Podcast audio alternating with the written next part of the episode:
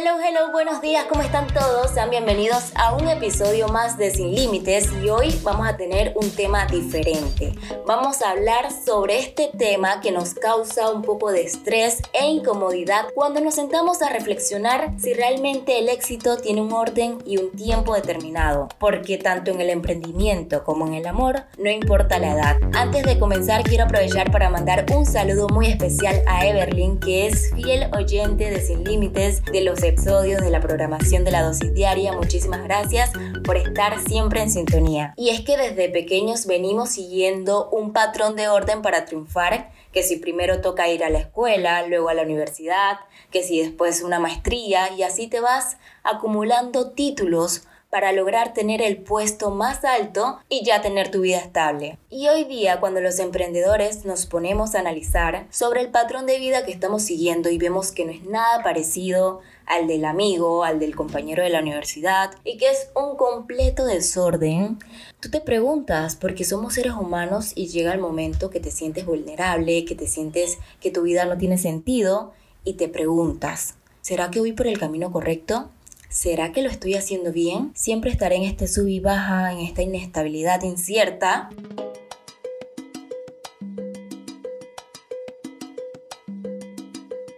Y se supone que si esto fuera cierto, aquí contándoles un cuento rapidito, el coronel Sander no hubiese sido un hombre exitoso luego de iniciar un pequeño negocio a los 40 años, el cual no duró mucho y quebró. Luego de esto le tocó pagar sus deudas quedando solo con 105 dólares mensuales. Ustedes pueden creer eso. Un hombre que ya tenía planteado su negocio, le iba súper bien y le tocó y le tocó quebrar, o sea, le o sea, le quebró, quebró el negocio de restaurante. Eso no fue un lamento para él rendirse. Él siguió adelante, él tomó la decisión de seguir adelante.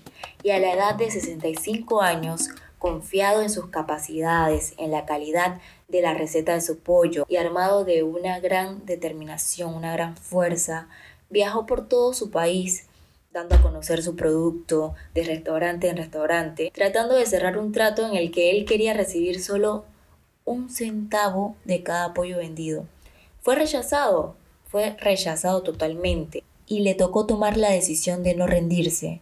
Y así fue como nació KFC, el delicioso, exquisito KFC, a la edad de 74 años, o sea, 74 años. Ya tenía 600 establecimientos con su producto en los Estados Unidos, Canadá y ahora están casi que en todo el mundo. Con esto, ¿qué les quiero decir?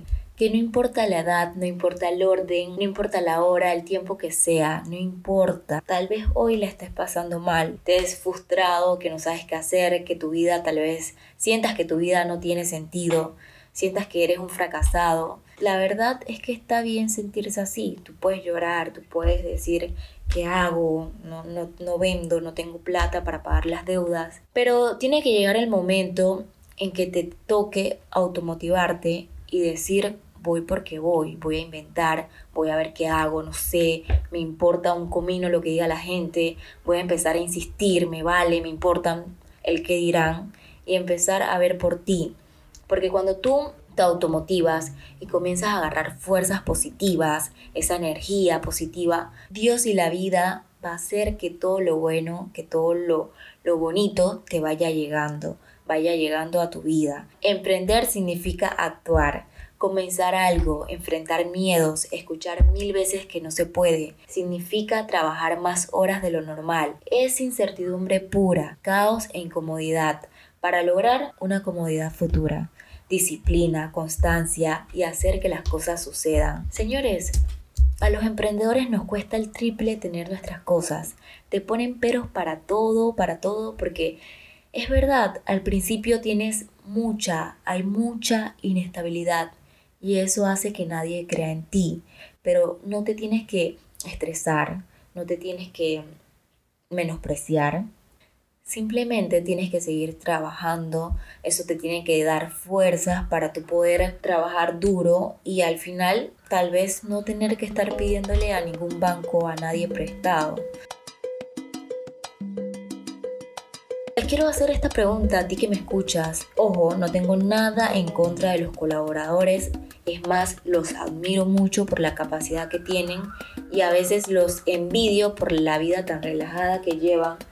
No todos, no todos, porque no hay que generalizar, pero y tampoco escupo para arriba diciendo que no voy a trabajarle a nadie, que yo soy una emprendedora hasta el fin y no, no, porque tal vez mañana me toque trabajar y, y solo les digo que si te toca trabajar en un lugar lo hagas con amor, lo hagas con mucho cariño, no lo hagas molesto, ni bravo, ni enojado, porque si no, ¿para qué lo haces? Aprendas todo lo posible de ese trabajo, le saques el máximo provecho, te la pases bien, lo hagas con amor. Pero ¿qué tú prefieres? ¿Trabajar para ti, zurrártela para ti o trabajar para otro? Eso es decisión de cada quien, porque cada persona elige su camino, su destino. Algunos eligen estar en su zona de confort, no rifársela, y otros les encanta, les encanta esta adrenalina que uno vive en el emprendimiento. ¿Qué les puedo decir? No hay orden para el éxito, no depende de edades ni de títulos, sino de tu constancia y también del fiel compañero que te llena muchísima salud, que es Dios pídele mucho, eso sí, pídele mucha salud a Dios para poder seguir trabajando duro e inteligentemente. Pero no te rindas, no te desanimes, porque en ocasiones sientas que no estás siguiendo el patrón que supuestamente, así entre comillas, supuestamente te dicen que es el correcto.